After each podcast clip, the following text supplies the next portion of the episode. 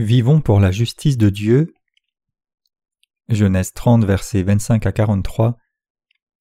Lorsque Rachel eut enfanté Joseph, Jacob dit à Laban Laisse-moi partir pour que je m'en aille chez moi dans mon pays. Donne-moi mes femmes et mes enfants pour lesquels je t'ai servi et je m'en irai, car tu sais quel service j'ai fait pour toi. Laban lui dit Puissais-je trouver grâce à tes yeux? Je vois bien que l'Éternel m'a béni à cause de toi. Fixe-moi ton salaire et je te le donnerai.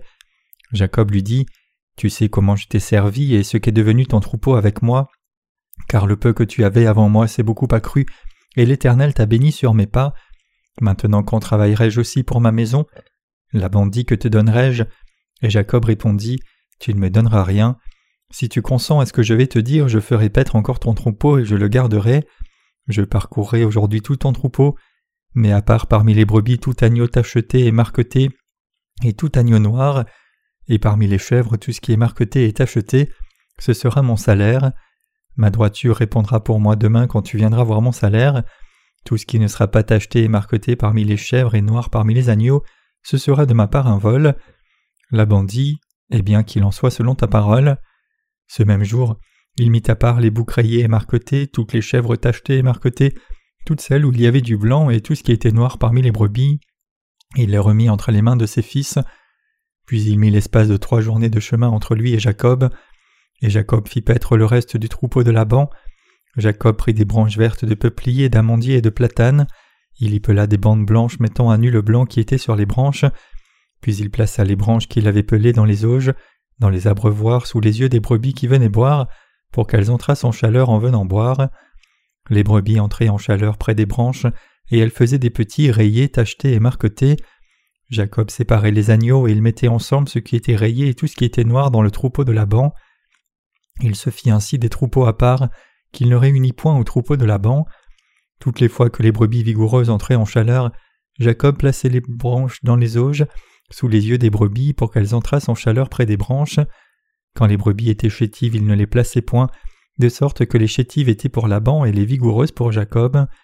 Cet homme devint de plus en plus riche, il eut du menu bétail en abondance, des servantes et des serviteurs, des chameaux et des ânes. C'est le dernier âge. Mes chers croyants, quand notre Seigneur reviendra-t-il? Il reviendra quand il voudra revenir. Quand notre Seigneur reviendra-t-il? Il reviendra exactement comme il a dit qu'il reviendrait.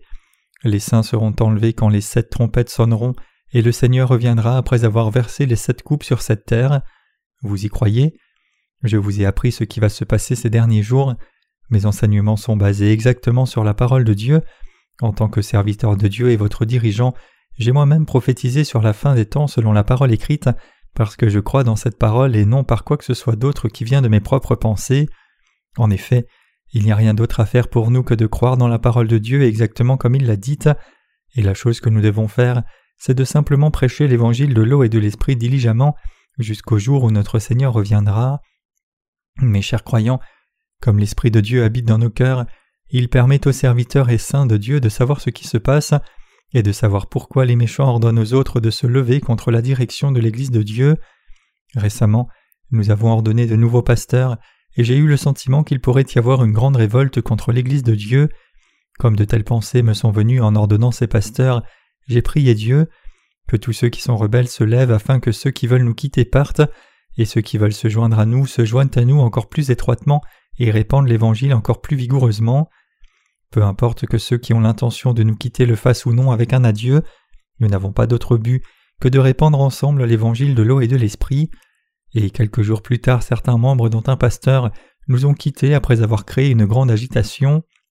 Nous ne voulons pas éjecter unilatéralement de notre côté de tels agitateurs de notre réunion. Ce qui est surprenant, c'est que de tels antagonistes ont toujours provoqué de l'émoi de leur côté, et ils nous ont ensuite laissés en blasphémant contre l'Église de Dieu. Mes chers collègues croyants, je ne suis pas un chef de secte, je ne suis qu'un membre du peuple de Dieu comme vous, un travailleur de Dieu qui croit dans l'évangile de l'eau et de l'esprit et qui le sert. Je suis quelqu'un qui croit et suit l'évangile de l'eau et de l'esprit, la parole de Dieu, et vous l'êtes tous aussi, n'est-ce pas vrai? Comme vous le savez tous bien, notre église a commencé dans la ville de Sokcho lorsque le Seigneur m'a conduit vers une église communautaire d'ex-catholiques. Je leur ai prêché l'évangile et l'église communautaire est devenue l'église de Dieu. Puis certains saints m'ont suggéré de commencer une nouvelle église avec eux, en dehors de l'ancienne église communautaire. Si j'avais été un homme avide épinglant pour la renommée mondiale avec l'argent, j'aurais pu établir une église séparément avec quelques frères et sœurs qui m'ont suivi. Si j'avais fait cela, l'église de Dieu aurait été divisée en deux depuis le début. J'aurais été heureux de servir dans une nouvelle église si j'étais juste intéressé par mon propre bien-être. Si j'avais prêché l'évangile de l'eau et de l'esprit pour la cupidité, alors cela aurait corrompu notre foi il y a longtemps. Avant que je vous rencontre, j'étais à l'église communautaire, je traversais des moments difficiles. Pendant un an et demi après avoir vécu dans la ville de Sokcho, j'ai crié à Dieu si souvent au bord de la mer. J'avais l'habitude de demander à Dieu Seigneur, ne suis-je pas ton serviteur? Je suis ton serviteur, n'est-ce pas? Pourquoi alors m'as-tu envoyé dans un endroit si désolé qui n'a pas de gens justes? Pourquoi dois-je souffrir autant comme ça? En priant Dieu comme ça, j'ai réalisé que Dieu m'avait envoyé ici parce qu'il n'y avait pas une seule église prêchant cet évangile de l'eau et de l'esprit.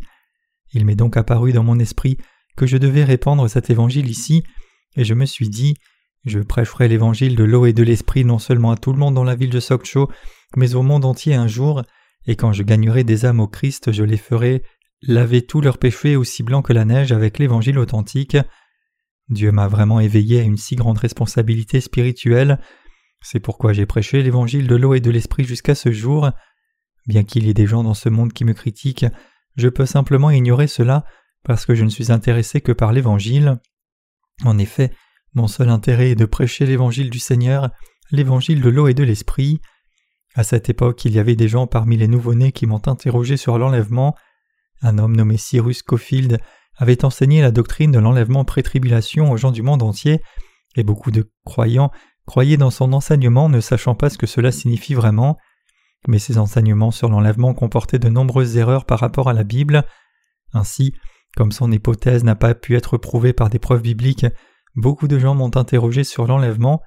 Je leur ai dit je n'en suis pas trop sûr, mais une chose est claire comme de l'eau de roche, l'enlèvement ne se produira pas avant la tribulation ni après elle, mais au milieu de celle-ci, c'est tout ce que je sais. Je ne pouvais pas le prouver bibliquement à ce moment-là, mais depuis lors, je suis allé plus loin dans cette affaire et j'ai découvert la vérité. J'ai écrit deux livres sur le livre de l'Apocalypse, et quiconque veut en savoir plus sur l'enlèvement peut avoir les connaissances correctes sur cette question à travers ses livres de sermons. N'est-ce pas vrai? Certains chrétiens sont trop préoccupés par l'enlèvement, obsédés par quand et comment cela va se produire, mais cela ne devrait pas être notre principale préoccupation. Après tout, nous ne sommes pas des eschatologues qui essayent de fixer la date de la seconde venue du Seigneur. Allons-nous arrêter tout ce que nous faisons et simplement attendre le jour de la seconde venue de Jésus? Que ferons-nous si le Seigneur ne revient pas le jour où nous pensons qu'il va revenir? Allons-nous fixer une autre date et attendre un peu plus? Ceux qui croient dans la théorie de l'enlèvement de Schofield, c'est-à-dire ceux qui croient en la doctrine de l'enlèvement tribulation, ont régulièrement prédit le jour du retour du Seigneur seulement pour voir le jour arriver et passer. Ces prédictions non tenues ont été partout dans le monde, elles se sont produites aux États-Unis, en Grande-Bretagne, et dans notre propre pays également. Ces gens disent toujours Jésus reviendra à telle ou telle heure, un jour ou tel. Pensez-y, Jésus viendra-t-il en plein jour Viendra-t-il même quand les fléaux des sept trompettes et des sept coupes ne sont pas encore arrivés? La Bible dit que celui qui doit venir viendra avec un son de trompette comme il est écrit, car le Seigneur lui-même descendra du ciel avec un cri, avec la voix d'un archange et avec la trompette de Dieu. 1 Thessaloniciens 4 verset 16 que faut-il dire de plus quand la Bible le dit si clairement? Permettez-moi de préciser ici que la doctrine de l'enlèvement pré-tribulation est absolument non biblique. Je n'ai besoin ni de m'élever ni de m'abaisser, ma seule préoccupation est de prêcher l'évangile de l'eau et de l'esprit partout dans le monde. Cette grande commission sera certainement remplie en unissant les forces de chacun. C'est seulement parce que j'ai réalisé l'évangile de l'eau et de l'esprit que je suis devant vous et que je vous prêche cet évangile, et c'est parce que Dieu me parle que je vous guide. J'essaie de vous protéger de ceux qui souhaitent vous dévorer, et je vous guide afin que vous puissiez accomplir une œuvre juste en présence de Dieu. Nous sommes unis pour sauver les âmes du péché, je n'ai pas d'autre but, je n'ai pas d'autres envies. Certains d'entre vous pensent peut-être que je vous gouverne, mais je n'ai aucune envie de vous dominer et j'en ai assez de m'expliquer quand il s'agit de telles questions. Vous et moi sommes les mêmes devant Dieu. Tout ce que je veux, c'est vivre avec justice dans ce monde et je n'ai pas d'autre désir. Je suis tellement reconnaissant que le Seigneur m'ait rencontré par l'évangile de l'eau et de l'esprit. Récemment, il y a eu quelques incidents malheureux qui se sont produits involontairement. Comme vous le savez peut-être bien, l'un de nos pasteurs et quelques-uns de ses disciples ont quitté l'Église en grinçant des dents. Cependant, je dois dire clairement ce qui doit être dit. Je crois que Dieu essaye de nous parler à travers de tels incidents malheureux afin que nous puissions être plus vigilants. Dans les jours à venir, encore plus d'entre vous s'effondreront. Je crois que Dieu a permis à ces incidents malheureux de se produire afin qu'il puisse affiner notre foi pour répandre encore plus l'évangile de l'eau et de l'esprit sur cette terre, pour se préparer à la grande tribulation et pour se préparer pour le royaume à venir du Seigneur. Croyez-vous aussi cela, mes chers croyants? Qu'en pensez-vous? Est-ce aussi ce que vous pensez? Cela vous sert-il d'avertissement?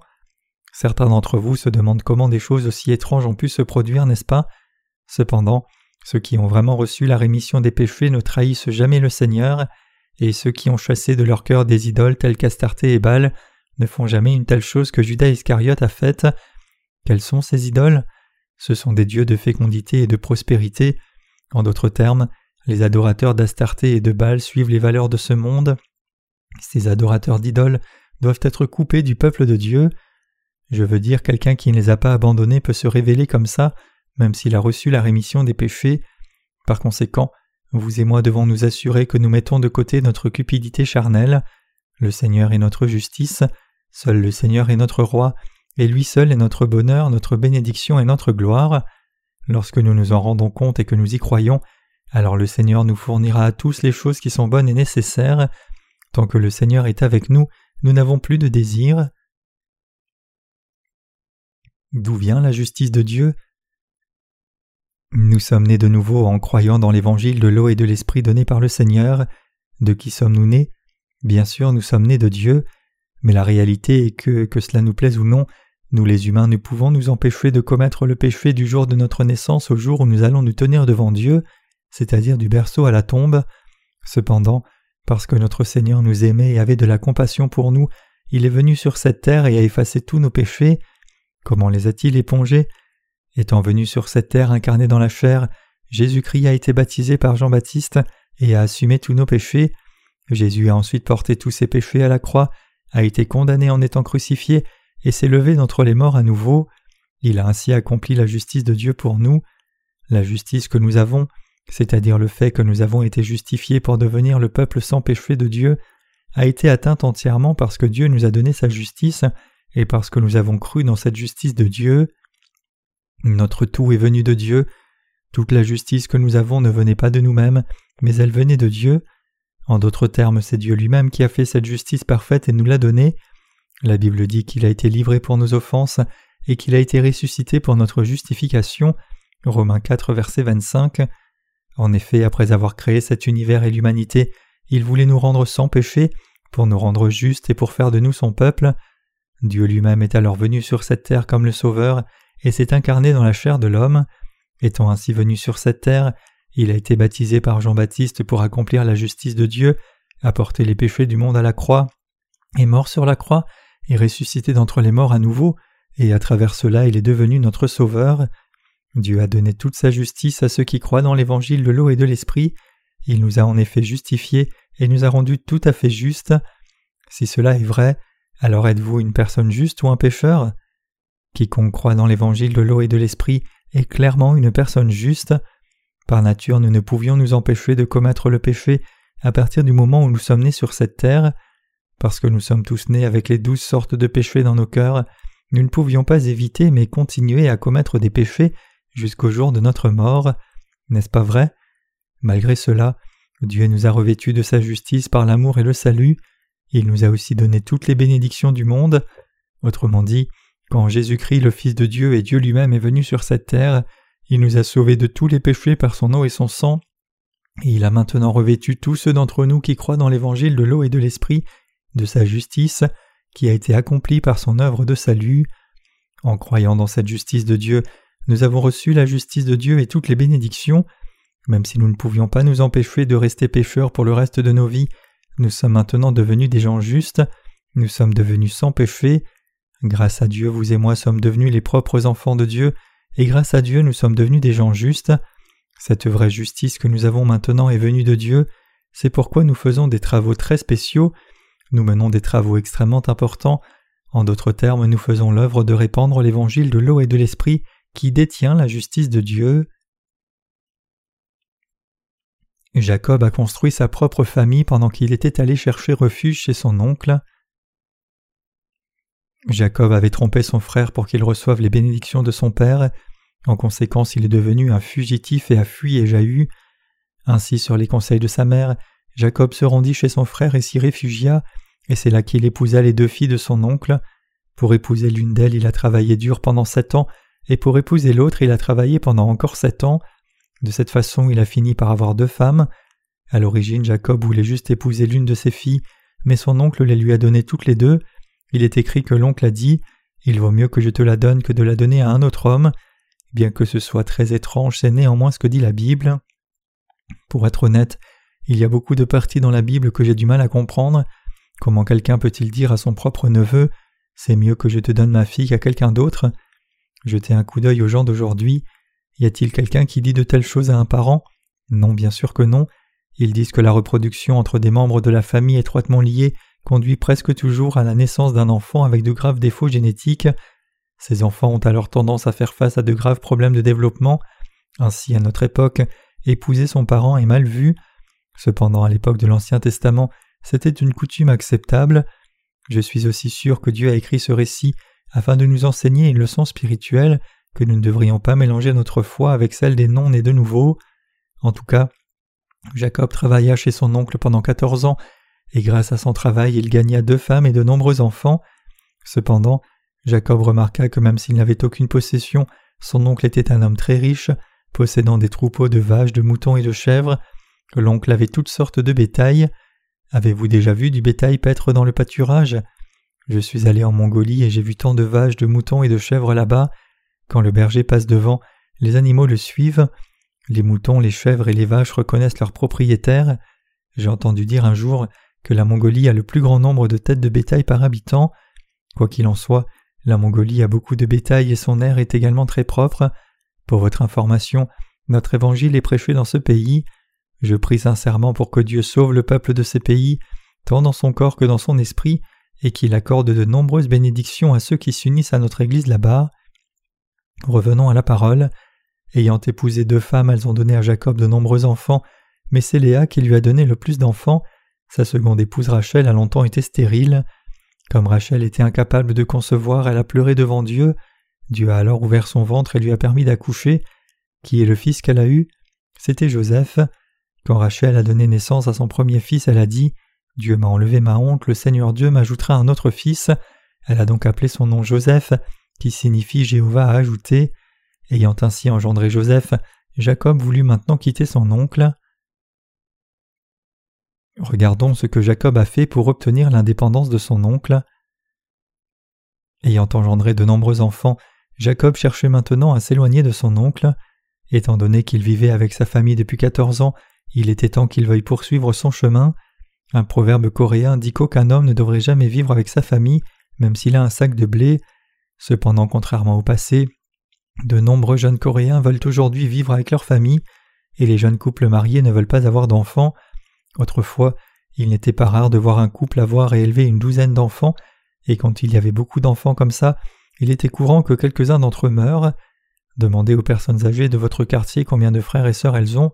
Presque toutes vont diront J'en ai sept. En fait, j'en avais dix, mais trois d'entre eux sont morts. Jetez un coup d'œil à Jacob dans le passage des Écritures d'aujourd'hui. Combien d'épouses avait-il? Il en avait quatre.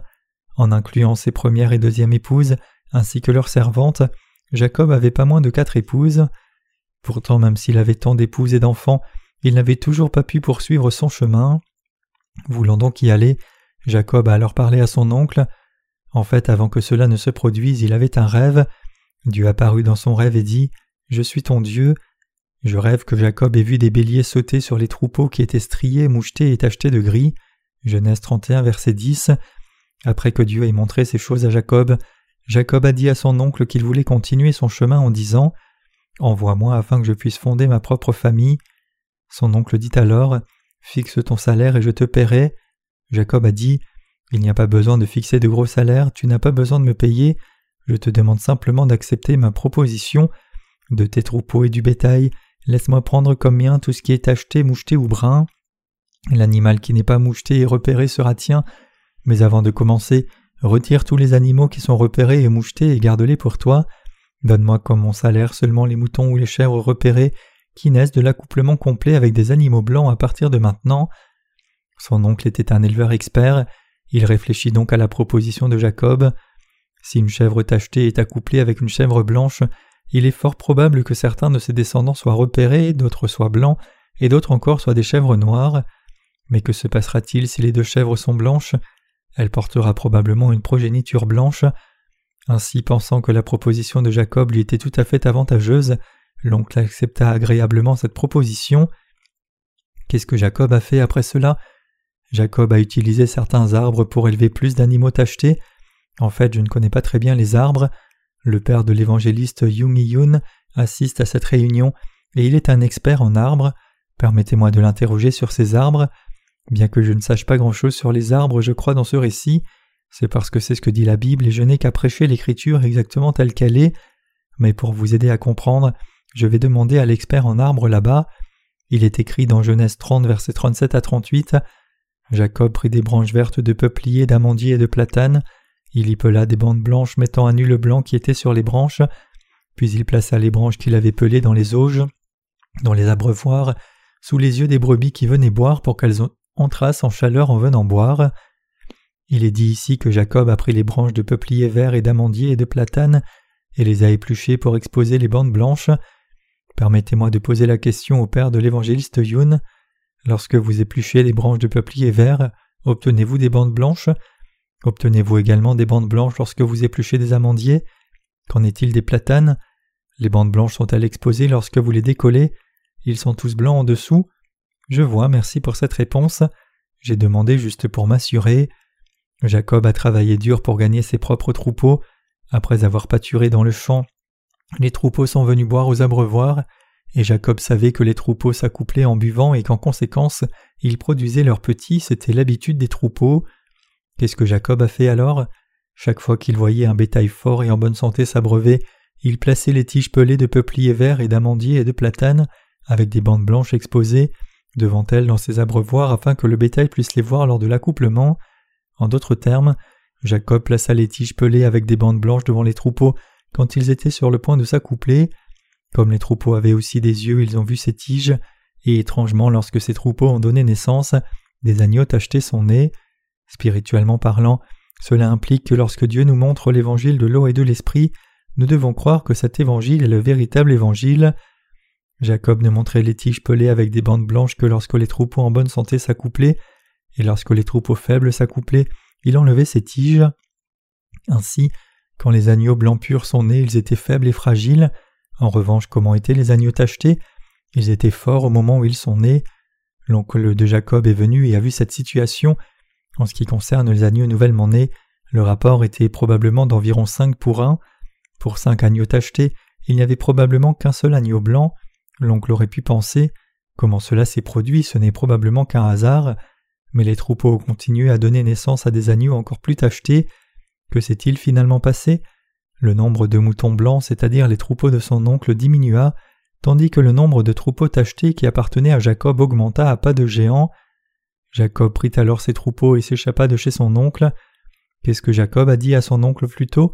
Il a dit Ma justice répondra pour moi, que chaque troupeau noir, tacheté ou moucheté soit le mien, ce sera ma justice, ils seront les miens. Et fidèle à sa parole, Jacob a réussi et est devenu un homme très riche, et il a obtenu l'indépendance qu'il cherchait. Les croyants dans l'évangile de l'eau et de l'esprit sont différents des gens ordinaires.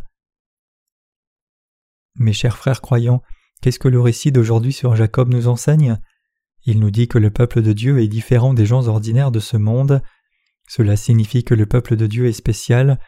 En d'autres termes, ils ont revêtu l'amour spécial de Dieu et ont foi dans sa justice et par conséquent ont fait de cette justice spéciale de Dieu leur propre bien. C'est ce que le passage des Écritures d'aujourd'hui nous enseigne. Souvenez-vous de cela, mes chers croyants, ceux qui ont reçu la rémission des péchés, c'est-à-dire ceux qui ont reçu la justice de Dieu et la possèdent, sont capables d'accomplir des réalisations spéciales et uniques sur cette terre. Jetez un œil à Jacob dans ce conte. Il a sorti la tige pelée seulement quand les troupeaux en bonne santé se sont accouplés et les a enlevés quand les troupeaux faibles se sont accouplés. Que cela implique-t-il pour vous et moi qui prêchons l'Évangile sur cette terre? Lorsque nous prêchons l'Évangile aux cœurs qui n'ont pas été correctement labourés et qui craignent sincèrement Dieu, comment devons-nous les traiter? Tout comme Jacob a montré la tige, nous devrions prêcher l'Évangile de l'eau et l'Esprit clairement et exactement. En d'autres termes, nous prêchons à la fois le baptême de Jésus et son sang sur la croix en détail. En revanche, les autres chrétiens, bien qu'ils veuillent entendre l'Évangile, essayent en fait d'établir leur propre justice humaine en disant J'avais l'habitude de faire de grands ministères dans ma vie passée. Comment traitons-nous ces personnes? De quoi devrions-nous parler à ces personnes qui ne craignent pas Dieu et n'ont pas foi dans sa parole? Nous mettons de côté les Écritures et ne parlons que des péchés dans leur cœur. Mes chers collègues croyants, nous sommes sans aucun doute des personnes nées de nouveau. Vous et moi sommes des gens très spéciaux aux yeux de Dieu. Nous avons été choisis en Jésus-Christ. Nous sommes les enfants de Dieu, ses ouvriers, les gens de grâce et les héritiers pour hériter du ciel. En bref, nous devons hériter de tout ce que Dieu a. Vous y croyez? Nous sommes en effet des gens très spéciaux. Parce que nous avons reçu l'amour spécial de Dieu, nous ne prêchons pas seulement le sang sur la croix. Mes chers collègues croyants, nous sommes des gens spéciaux, nous avons reçu l'amour spécial de Dieu et nous avons été sauvés en croyant dans l'évangile spécial de la justice de Dieu. Tout comme Jacob et tous les gens de foi dans la Bible étaient spéciaux, nous sommes les croyants dans l'évangile de l'eau et les gens spéciaux de l'esprit. Jacob augmenta ses troupeaux par un moyen très spécial et exact. Il en va de même pour nous aussi. Lorsque nous prêchons l'évangile, nous ne prêchons pas seulement le sang de la croix, mais nous prêchons l'évangile spécial qui proclame à la fois le sang sur la croix et le baptême de Jésus. Que se passerait-il si vous ne croyiez qu'au sang sur la croix? Vos péchés futurs ne seront jamais résolus avec seulement le sang de la croix. Vos insuffisances et faiblesses humaines ne seront pas non plus réglées. Devrions-nous alors offrir des prières de repentance tous les jours, même si Jésus a clairement dit qu'il a enlevé tous les péchés du monde? Faut-il pleurer tous les jours? Faut-il crucifier Jésus tous les jours? Non, tout cela n'a aucun sens. Dieu nous a donné à vous et à moi ce salut spécial et nous a revêtus d'une grâce spéciale. C'est ce que nous voulons comprendre ici. Mes chers frères croyants, la justice que vous et moi avons n'est venue de nul autre que Dieu lui-même. En effet, vous et moi possédons maintenant la justice de Dieu. Par conséquent, vous et moi sommes des gens justes. Nous sommes devenus les justes. Même si nous continuerons à être insuffisants dans notre chair jusqu'à la mort, nous sommes toujours clairement les justes. Nous sommes sans péché. N'est-ce pas vrai, mes chers croyants? Bien sûr qu'il en est ainsi. Que se passe-t-il lorsque nous admettons nos insuffisances? Nous devons savoir que le Seigneur a déjà pris soin de toutes nos insuffisances, ainsi que de tous les péchés que nous commettrons à l'avenir quoi qu'il arrive. Cependant, même si le Seigneur nous a clairement rendus complètement justes comme ça, que se passera-t-il si nous nions le fait qu'il a remis tous nos péchés avec l'eau et l'esprit? Ce péché même constitue le péché de blasphème de l'Esprit Saint. Quel est ce péché de blasphème du Saint-Esprit? C'est le péché de nier les œuvres du salut que Dieu a faites pour nous. Alors que tous les autres péchés sont pardonnables, ce péché est le péché impardonnable. Bien que l'on puisse être remis de tous les péchés, si l'on commet le péché de blasphème de l'esprit, ni Dieu ni l'homme ne peuvent le renverser. Personne ne peut rien faire contre ce péché. Ces personnes se sont volontairement portées volontaires pour aller en enfer, et si nous nous associons à de telles personnes et sommes influencés par elles, nous finirons aussi par aller en enfer avec elles. Ceux qui croient dans la justice parfaite de Dieu sont spirituellement parfaits. Est-ce que je dis ces choses parce que je crains que vous ne soyez enclins à être dépravés par de telles personnes? Non, ce n'est absolument pas le cas. Si nous étions si vulnérables à mourir de leur poison, c'est-à-dire si le salut de Dieu était si incertain, alors nous pourrions aussi bien dire que Dieu ne nous a pas vraiment sauvés. Qu'est-ce que Dieu a dit au sujet des justes? Il a dit que nous ne mourrons pas même si nous sommes mordus par un serpent et buvons le venin d'une vipère. Marc 16, verset 18. Mais ne laissez pas un serpent vous mordre juste à cause de cela. Ce n'est pas ce que cette parole signifie. Cela signifie que peu importe comment les possédés par des démons essaient de nous tromper, nous les justes ne sommes jamais trompés pour boire le poison de Satan. N'est-ce pas si vrai? Comme ça, bien que nous soyons insuffisants dans notre chair, spirituellement nous sommes parfaits, nous sommes complets. De temps en temps je vois mes défauts humains, j'essaye donc de ne pas être prétentieux, Bien sûr, je m'énerve quand quelqu'un me montre du dédain, mais je n'ai aucune envie de me relever sur un piédestal. Que se passe-t-il si je me lève seulement pour voir quelqu'un d'autre me faire tomber? Rien ne serait plus honteux que cela. Donc quand je traite les gens du monde, je fais semblant d'être sombre d'esprit. Je leur dis Oui, je suis vraiment bon à rien. Cependant, quand quelqu'un me dénigre sur ma spiritualité ou ma foi, je leur dis clairement Je me fiche de ce que vous dites car Dieu m'a vraiment sauvé. Je suis un homme tout à fait juste. Peu importe ce que les autres pourraient dire. Pensez-vous que juste parce que quelqu'un dit quelque chose sur moi, je suis en quelque sorte 99% juste et 1% pécheur? Non, nous sommes parfaits, nous sommes parfaits et complets aux yeux de Dieu. Les justes n'ont pas peur de la fin des temps. Dieu est maintenant en train de nous entraîner, vous et moi. Il nous entraîne pour que nous soyons prêts pour les difficultés qui arriveront à la fin des temps. À la fin des temps, il y aura clairement des gens qui essaieront de nous saisir et de nous livrer à mort. Nous en ferons personnellement l'expérience à l'avenir. J'ai le sentiment que lorsque l'Évangile sera complètement prêché et que la fin des temps arrivera, quelqu'un de très proche de moi me trahira et me délivrera à ma mort. Mais je me suis déjà préparé pour cela. Qui est cette personne? Je ne le sais toujours pas, mais cela peut se dérouler comme ça. Révérend, j'ai besoin que vous m'accompagniez quelque part. Où? On m'a appelé pour l'hôtel de ville et on m'a dit de m'assurer de vous emmener avec moi. Ok, alors allons-y. Je saurai de quoi il s'agissait simplement en entendant cette voix, mais j'irai toujours avec lui. Révérend, êtes-vous déçu que je vous fasse cela? Non, pourquoi devrais-je l'être? C'est ce que vous devez faire, alors faites-le rapidement. Quand j'arriverai à l'hôtel de ville, les agents là-bas me demanderaient Avez-vous du péché ou non? Je n'ai pas de péché. Comment se fait-il que vous puissiez dire que vous n'avez pas de péché? C'est parce que Dieu m'a parfaitement sauvé. Mais nous avons examiné votre dossier personnel et déterré beaucoup de saleté sur vous. Même ainsi, je n'ai pas de péché. Comment pouvez-vous dire que vous n'avez pas de péché quand vous avez tant de défauts? N'est-ce pas un peu étrange? Cela peut être étrange pour vous, mais cela ne change rien au fait que je suis sans péché. Mais quand même, n'êtes-vous pas pécheur? Si vous dites que vous avez péché, nous vous libérerons, mais si vous continuez à dire que vous n'avez pas péché, nous vous emprisonnerons. Faites ce que vous voulez faire, car je suis sans péché. Dans ce cas, nous devrons vous mettre en prison. La loi stipule clairement que quiconque prétend être sans péché doit être emprisonné. Je serai alors emprisonné, mais même dans cette prison je chanterai toujours les mêmes louanges que nous chantons maintenant, et puis je serai mis à mort par eux. Mes chers frères croyants, c'est peu de temps après que de telles choses se seront déroulées que notre Seigneur viendra. Je n'ai pas peur de la mort, au contraire je l'attends avec impatience.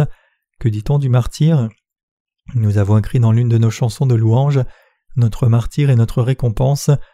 Quand ce moment arrivera et que vous ne voudrez pas mourir, alors ne mourrez pas, Cachez-vous dans un égout en essayant de sauver votre vie misérable, mais voulez-vous vraiment vivre comme ça, quand la grêle tombe du ciel, que les tremblements de terre frappent et que des volcans éteints entrent en éruption partout, que les rivières et les océans se transforment en sang et qu'il n'y a rien à manger au point que même les rats meurent de faim? Si vous avez l'Esprit Saint dans votre cœur, alors vous embrasserez votre martyr en attendant la venue du Seigneur et en priant. Seigneur Jésus, viens bientôt. Vous dites Mon Dieu, pourquoi le pasteur parle-t-il à nouveau de la fin des temps? Mais ce point doit être fait parce qu'il y a tellement de prédicateurs aujourd'hui qui trompent les gens avec la doctrine de l'enlèvement pré-tribulation. Pourquoi la doctrine de l'enlèvement pré-tribulation est-elle toujours si populaire? C'est parce que ceux qui croient dans l'enlèvement pré-tribulation pensent qu'ils iront vers le Seigneur sans souffrir de la grande tribulation. Cette hypothèse peut faire taire leur crainte de la tribulation. Cependant, ils sont alors tenus d'être négligents avec leur vie de foi actuelle. Mes chers frères croyants, nous ne devons pas croire dans la doctrine de l'enlèvement pré-tribulation, mais nous devons seulement prêcher cet évangile correctement. Revenons à la parole. Mes chers collègues croyants, nous sommes des gens parfaits. Jacob, dans le passage des Écritures d'aujourd'hui, avait à l'origine de nombreux défauts, et il avait été un homme rusé et trompeur. Malgré cela, il a été grandement béni par Dieu. Abraham, Isaac, Jacob et leurs descendants sont les gens de foi qui avaient la même foi que vous et moi. Tout comme ces gens qui ont servi Dieu de tout cœur, vous et moi avons spécialement revêtu la justice de Dieu, et par conséquent sommes devenus des gens tout à fait justes et complètement parfaits. Nous faisons un travail très spécial. Bref, nous prêchons l'évangile de l'eau et de l'esprit. Vous et moi devrions réaliser clairement que nous sommes des personnes si spéciales. Mon esprit est préoccupé par la question de savoir comment nous devrions prêcher l'évangile au cours du second semestre de cette année. Nous devons nous consulter et tenir des réunions de prière sur cette question et je vous demande de servir le Seigneur avec dévotion lorsque vous retournerez dans vos églises respectives. Les ministres se réuniront également pour se consulter et prier à ce sujet, et ils travailleront avec un plan. Mes chers croyants, même si nous sommes insuffisants, Dieu est parfait, et ce Dieu parfait nous a donné sa justice. La justice que vous et moi avons n'est autre que la justice parfaite donnée par Dieu, elle durera donc éternellement. Chaque personne qui a cette justice vaincra le monde, vaincra le diable, se dépassera et l'emportera. Vous y croyez Vous ne serez trompé par rien. Maintenant dans ce monde, il y a tellement de travail de Dieu à faire. D'innombrables chrétiens dans ce monde trompent et sont trompés, en conséquence ils sont devenus de simples pratiquants religieux. À quoi adhérons-nous S'agit-il d'une religion ou d'une croyance? C'est la foi. En effet, nous sommes les gens de foi qui vivons par la foi. Nous croyons que Dieu nous a rendus, vous et moi, parfaitement justes, et c'est par cette foi que nous prêchons l'Évangile pour sauver les gens. N'est-ce pas le bon travail à faire? Bien sûr que oui. Il n'y a pas d'autre travail dans ce monde qui soit plus juste que cela. Quel salut incroyable et parfait Dieu nous a-t-il donné à vous et à moi Quelle bénédiction merveilleuse nous a-t-il donné Quelle œuvre merveilleuse et juste nous a-t-il fait accomplir En tant que personnes comme ceci, nous devons toujours être conscients de faire un travail spirituel devant Dieu. Il y a encore beaucoup de gens sur cette planète qui doivent recevoir la rémission des péchés. Je suis allé en Mongolie et ce pays compte également beaucoup de ces personnes. Nous y avons rencontré des missionnaires coréens, mais ces missionnaires sont tellement pathétiques. Ils nous ont dit que nous ne pourrions jamais venir à leur école parce qu'ils s'occupaient des gens là-bas depuis sept ans. Il y a un collège chrétien établi par des missionnaires coréens, mais ils ne nous permettent pas de leur rendre visite. C'est tellement ridicule. Pensez-y, le champ de l'Évangile doit être ouvert à quiconque pour semer la postérité de l'Évangile. Juste parce que ces gens sont là, prêchent-ils l'Évangile à tout le monde? En fait, ils n'ont pas réussi à prêcher l'Évangile de l'eau et de l'Esprit à qui que ce soit, pas même à une seule personne, car ils ne connaissaient pas cet Évangile authentique. Pourtant, malgré cela, ils ne nous ont pas permis de rendre visite aux étudiants. Les instructeurs autochtones là-bas nous ont également dit nous avons tellement bénéficié de ces missionnaires et vous ne devriez donc pas essayer d'empiéter sur ce pour quoi ils ont travaillé. Mes chers collègues croyants, il y a en effet beaucoup de travail qui nous attend dans le monde entier. Jacob ici a pris les tiges de peupliers verts, les amandiers et les platanes, et a pelé des bandes blanches sur eux, et chaque fois que ses troupeaux et le bétail s'accouplaient, il les a placés devant eux. En d'autres termes, il a incité son bétail à élever des animaux tachetés en utilisant une méthode spéciale d'élevage. Qu'est-ce que cela implique? Cela signifie que si vous et moi avons effectivement été sauvés de ce monde en croyant dans l'évangile de l'eau et de l'esprit, alors la prochaine étape pour nous est de prêcher invariablement cet évangile spécial. C'est exactement ce que Dieu nous dit à vous et à moi. Mes chers croyants, quoi qu'il arrive, vous ne devez jamais commettre le péché de blasphème du Saint-Esprit. Si vous êtes insuffisant, alors admettez simplement que vous êtes insuffisant et que vous avez commis le péché. Alors à ce moment précis, la justice que le Seigneur nous a donnée à vous et à moi brillera et fera disparaître toutes vos ténèbres, cela vous rendra à nouveau entier, cela vous rendra parfait. Même si vous et moi trébuchons et tombons tout au long de notre vie, Dieu nous a clairement rendus parfaits et justes. Quand ce Dieu a-t-il porté tous vos péchés et les miens? Il les a tous portés quand il a été baptisé et a porté ses péchés du monde à la croix. Il a été condamné pour tous vos péchés et les miens en versant son précieux sang. C'est ainsi que Dieu nous a parfaitement sauvés. Comment pourrions-nous alors croire aux paroles des gens justes et les suivre? Pour être franc, ce qu'ils disent est ridicule. Ils parlent de ce que des théologiens célèbres ont dit, mais c'est ridicule. Allez-y et assistez à une centaine de séminaires si vous le souhaitez. Tout cela sera inutile, car ce que je dis en lisant un seul chapitre de la Bible est mieux que votre enseignement. Mes chers croyants, la justice de Dieu est de loin supérieure à l'intellect de l'homme, et elle est extrêmement supérieure à tout apprentissage humain. Vous n'êtes pas d'accord? Mes chers croyants, dans les années à venir, Satan continuera à nous attaquer sur de telles questions de la chrétienté dominante qui ne prônent pas l'évangile de l'eau et l'esprit. Il attaquera également vos faiblesses. Dans des moments comme celui-ci, vous devez vous rappeler sans faute que la justice de Dieu est devenue votre justice, et je vous demande de penser à l'œuvre de Dieu, à l'œuvre de l'Esprit. Fixez votre esprit sur le travail de sauver les âmes. Dieu a déjà achevé votre salut et le mien. Pensez à l'œuvre du salut que Dieu a faite pour ces âmes. Lorsque nous nous mettons ainsi à sauver des âmes dans nos vies, en nous souvenant comment Dieu nous a dit de prêcher l'Évangile et par quelle méthode, et comment Dieu travaille dans nos vies lorsque nous faisons ses œuvres, alors toutes nos faiblesses seront également couvertes. Comme la justice de Dieu vous remplit, vous ne trébucherez ni ne tomberez, et vous deviendrez un travailleur de justice qui glorifie Dieu, et serez quelqu'un qui tourne d'innombrables personnes vers le bon chemin, vous deviendrez un travailleur parfait devant Dieu. Mes chers collègues croyants, le monde est en effet grand et il y a tellement de choses à faire. C'est ce qu'a déclaré Wu Jong Kim, le fondateur d'une société mondiale appelée Daewoo. Je ne sais pas où il en est aujourd'hui, mais il a laissé des mots très convaincants. Le monde est grand et il y a beaucoup à faire. Je trouve ce dicton si convaincant. Le monde est grand, la Corée est grande aussi. Il est presque impossible de voyager dans tous les coins de la Corée. Alors quelle est l'ampleur de ce monde? Et dans ce monde, il y a tellement de choses à faire. Nous devons sauver tout le monde, noir et blanc, chrétien et non chrétien, sage et stupide, arrogant et humble, jeune et vieux, ambitieux et désespéré. Je vous demande donc de vous mettre d'accord sur le travail spirituel de sauver les âmes. Pensez à l'œuvre de l'esprit plutôt qu'à l'œuvre de la chair. Lorsque nous serons conscients de l'œuvre de l'esprit, nous aurons un discernement clair parce que nos pensées sont dirigées par l'esprit. Qu'est-ce que le Seigneur nous a dit? Il nous a dit d'être attentifs aux choses de l'esprit plutôt qu'aux choses de la chair, et il nous a dit aussi que si l'œuvre de la chair apporte la mort, l'œuvre de l'esprit apporte la vie et la paix. Si nous sommes conscients des choses de l'esprit, nous ferons l'œuvre de l'esprit, mais si nous sommes conscients des choses de la chair, alors nous ferons l'œuvre de la chair. Selon ce que nous pensons et ce que nous croyons, notre corps et nos actes se déplaceront en conséquence. Vous y croyez? Voilà à quoi nous ressemblons. Je ne suis pas un homme spécial. S'il y a quelque chose de savoureux mais nuisible à ma santé, je serai heureux de le manger. Tout le monde est comme ça. Qu'est-ce qui me distingue alors? C'est que je suis toujours attentif à l'œuvre de l'Esprit. Comme ça, tant que vous et moi vivons dans ce monde, nous devons toujours être conscients des choses de l'Esprit et accomplir l'œuvre du Saint-Esprit. Je veux prier pour les âmes perdues, prier pour nos frères et nos sœurs, passer le reste de ma vie à penser à l'œuvre spirituelle et à l'exécution d'un travail juste, puis aller à la rencontre de Dieu. Je veux que nous vivions tous une vie juste, je veux que vous viviez tous une vie parfaite avec moi.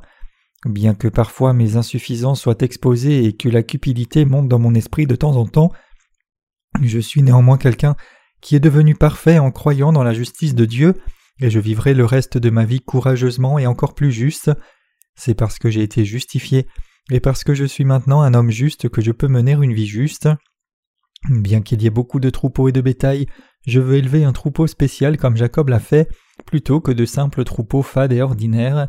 En d'autres termes, même s'il y a beaucoup d'âmes dans ce monde et beaucoup de chrétiens aussi, je veux élever les justes qui sont suffisamment qualifiés pour se tenir devant Dieu en recevant la rémission des péchés, envoyer ces âmes au Seigneur et aller à lui après avoir fait cette œuvre.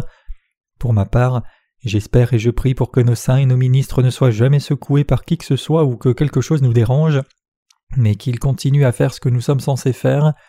Quel est ce travail que nous sommes censés faire? Je crois que tout ira bien si nous exécutons diligemment ce que le Seigneur nous demande de faire. Même si quelque chose d'inattendu se produit, je suis sûr que Dieu sera avec nous et le résoudra pour nous avec justice. Quelqu'un peut-il devenir un leader simplement parce qu'il veut devenir un leader? Et peut-on réaliser quelque chose simplement parce que l'on veut y parvenir? Si Dieu nous dit de faire cette œuvre, alors nous devons le faire, et si Dieu nous dit de travailler dans cette position, nous devrions alors travailler dans cette position. Voilà. Y a-t-il quelque chose de plus? Non, il n'y a rien de plus que d'obéir à Dieu. Certains traîtres se sont mis à me calomnier comme un usurpateur de cette Église. Depuis que j'ai rencontré le Seigneur, je n'ai jamais eu d'avidité privée jusqu'à ce jour, je n'ai vraiment aucune ambition personnelle, je n'ai absolument pas l'intention d'obtenir quoi que ce soit de vous, tout ce que je veux, c'est que vous viviez une vie juste, que vous soyez bénis par Dieu à la fois dans le corps et dans l'esprit, et que vous aidiez les âmes qui n'ont pas encore reçu la rémission des péchés à atteindre leur salut. C'est mon seul désir, je n'ai pas d'autre souhait. Si je devais vivre ma vie comme n'importe quel autre chrétien, j'aurais abandonné ma foi il y a longtemps, si ma foi avait été simplement religieuse, ne croyant que dans le sang de la croix, étant pécheur tous les jours et recevant la rémission des péchés en offrant des prières de repentance sur une base quotidienne, alors j'aurais été spirituellement mort me demandant pourquoi ai-je cru en Jésus juste pour passer par tous ces ennuis. Mais mes chers croyants, ce n'est pas le Jésus dans lequel vous et moi croyons. Nous sommes de ceux qui ont la justice de Dieu, car nous croyons dans sa justice parfaite. Je suis profondément reconnaissant à Dieu de nous avoir donné sa justice et du fait que vous et moi soyons venus à avoir cette justice de Dieu. Je prie Dieu qu'il nous bénisse et nous bénisse encore plus pour répandre l'évangile de l'eau et de l'esprit, cet évangile spécial de Dieu partout dans le monde. Je lui adresse tous mes remerciements.